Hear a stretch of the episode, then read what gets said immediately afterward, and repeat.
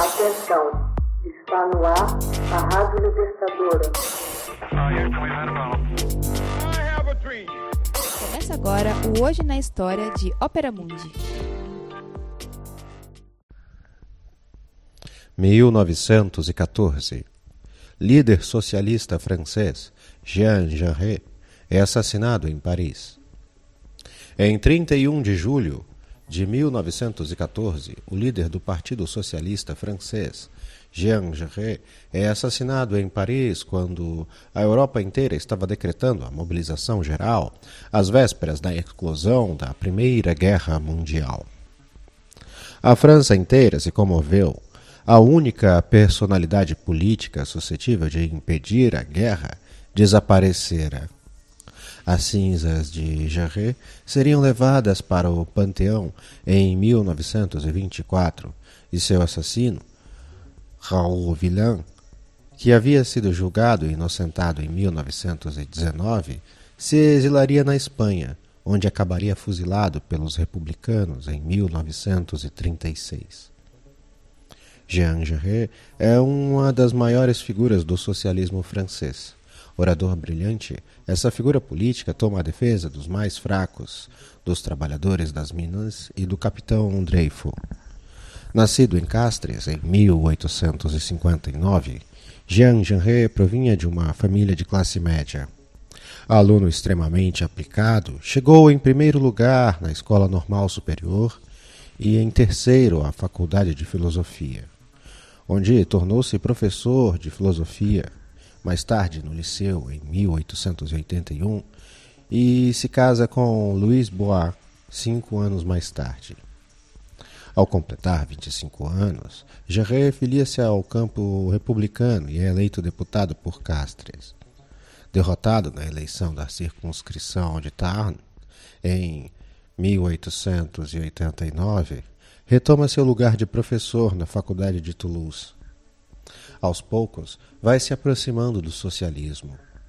Com a greve dos mineiros de carvão de Carmot em 1892, decide abraçar de vez a causa da classe operária.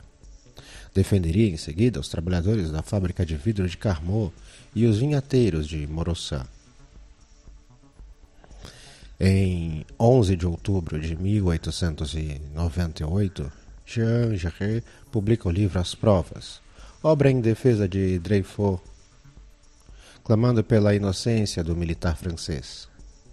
A exemplo de Zola, Jarret faz parte dos intelectuais que, ao longo do caso Dreyfus, abandonaram seus preconceitos antissemitas para reivindicar que se fizesse justiça. Depois de algumas hesitações, Jarret toma o partido de Dreyfus Defende-o vigorosamente e se opõe aos marxistas conduzidos por Jules Guesde.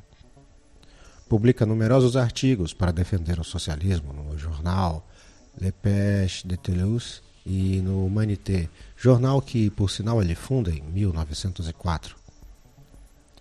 Para ele, o capitalismo traz em si a guerra como as grandes nuvens carregam em si a tempestade em 1905, contribui decisivamente para a unificação de dois partidos socialistas franceses, dando nascimento à seção francesa da Internacional Operária.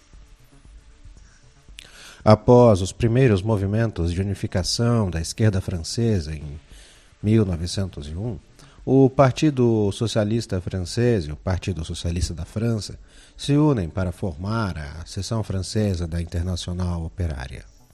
Esse reagrupamento, alcançado no Congresso de Globe, permite aos marxistas representados por Jules e aos reformistas, como Jean, estabelecer uma frente comum. Dividido após o Congresso de Tours, vê nascer o Partido Comunista Francês. A seção francesa da Internacional Operária seria marcada por personalidades notáveis como Gerret e Léon Blum a SFI, ou como era conhecida a seção francesa da Internacional Operária, passaria a se denominar Partido Socialista a partir do ano de 1969. Dez anos após a sua morte, exatamente em 23 de novembro de 1924, os despojos de Jean Gerret são transferidos ao Panteão por decisão do governo do Cartel das Esquerdas. Hoje na História, uma produção de Ópera Mundi baseada na obra de Max Altman, com narração de José Igor e edição de Laila Manoeli. Você já fez uma assinatura solidária de Ópera Mundi? Fortaleça a imprensa independente. Acesse www.operamundi.com.br/apoio. São muitas opções. Você também pode fazer um Pix usando a chave apoie.operamundi.com.br. Obrigada!